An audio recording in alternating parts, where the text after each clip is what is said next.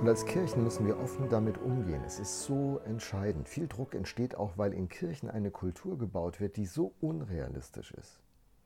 Tim Keller hat es einmal wunderbar formuliert. Der Satz geht mir nicht mehr aus dem Kopf. Ins Deutsche übersetzt heißt es in etwa so. Ich bin schlimmer, als es meine ärgsten Feinde mir nachsagen. Anders gesagt, ich bin nicht so toll. Ihr idealisiert mich. Das muss zu einer Enttäuschung bei euch und zu einer Überforderung bei mir führen. Lasst uns ehrlich werden, ich bin zu allem fähig. Das ist natürlich ein Statement, huh, da würde man als christlicher Leiter vielleicht in der Gemeinde den Boden wirklich unter den Füßen weggezogen bekommen. So einer will hier vorne stehen? Mann, Mann, Mann. Und äh, diese Haltung baut dann eine Kultur der Heuchelei, die ein Doppelleben, ein Vorn und Hinten, ein öffentlich und verborgen erzeugt, was eine Gespaltenheit hervorbringt und in der Form der Glaube einen sogar krank machen kann. Auch und gerade eine Führungskraft. Zurück zu Keller. Woher weiß er, dass er schlimmer ist, als seine ärgsten Feinde es ihm nachsagen? Und woher nimmt er die Freiheit, das so offen anzusprechen? Keller sagt, vom Evangelium. Er argumentiert vom Kreuz von Golgatha und sagt, wenn ich auf dieses Kreuz schaue, sehe ich, ein heiliger Gott muss für mich sterben. Ergo, wie schlimm ist meine Schuld? Zu was bin ich alles fähig, dass es einen heiligen Gott braucht, der an meiner Stelle für mich stirbt? Das Evangelium ist ja zuerst eine schlechte Nachricht. Die heißt, wir können nicht vor dem heiligen Gott bestehen und auch nicht vor den anderen, wenn unser Verborgenes sichtbar werden würde, unsere Selbstgerechtigkeit, Überheblichkeit, Neid, Eifersucht, Missgunst, Punkt, Punkt, Punkt. Was ist da alles in unserem Herzen? Jesus sagt, aus dem Herzen kommen diese bösen Gedanken, die den ganzen Menschen verunreinigen. Das Evangelium führt Menschen in ein Licht, in, in eine Realität, die alles aufdeckt.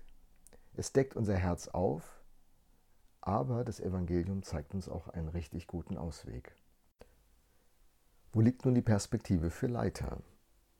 Wenn wir uns dieser Realität stellen, die Keller so toll anspricht, müssen wir feststellen, ich komme da nicht alleine raus.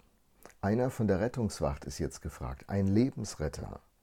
Und der hat einen Namen, Jesus Christus. Seine Mission, uns retten vor uns selbst, unserer Schuld, unserer Hybris, unserer Einsamkeit und, und, und, und, einen Raum schaffen, in dem wir echt sein dürfen und vor Gott dennoch bestehen können. Wir sollen, wir dürfen und wir müssen auch an, in dieses Licht treten, ehrlich werden. Ehrlich zu sein ist eine Freiheit und damit ein ganz großes Geschenk des christlichen Glaubens. Das Versteckspiel ist zu Ende. Ich kann aufatmen, ich kann sein, ich kann als der bekannt sein, der ich wirklich bin. Wie kommt das? Das Evangelium informiert mich nicht nur über den Zustand meines Herzens, sondern auch über die Einstellung von Gott zu mir. Und die ist atemberaubend. Diese Einstellung von Gott schafft einen Raum, in dem ich aufleben, aufatmen, sein kann. Und sie eröffnet mir eine geniale Zukunft.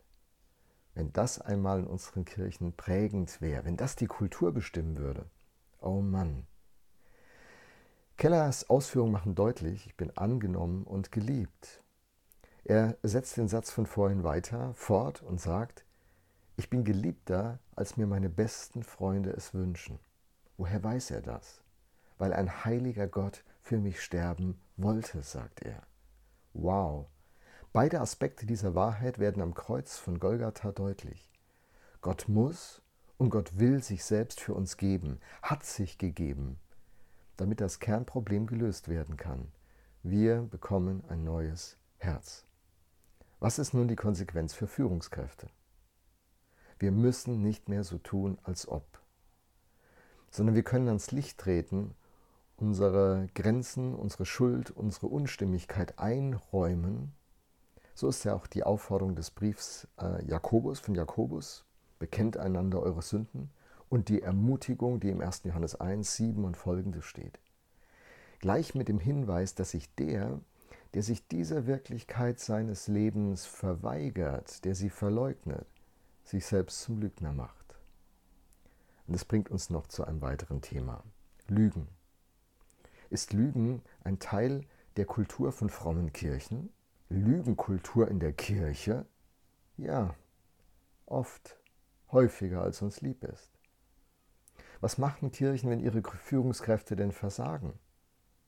Das ist auch ein großes Problem und eine Ursache, warum eine Kultur der Lüge, der Heuchelei entstehen kann.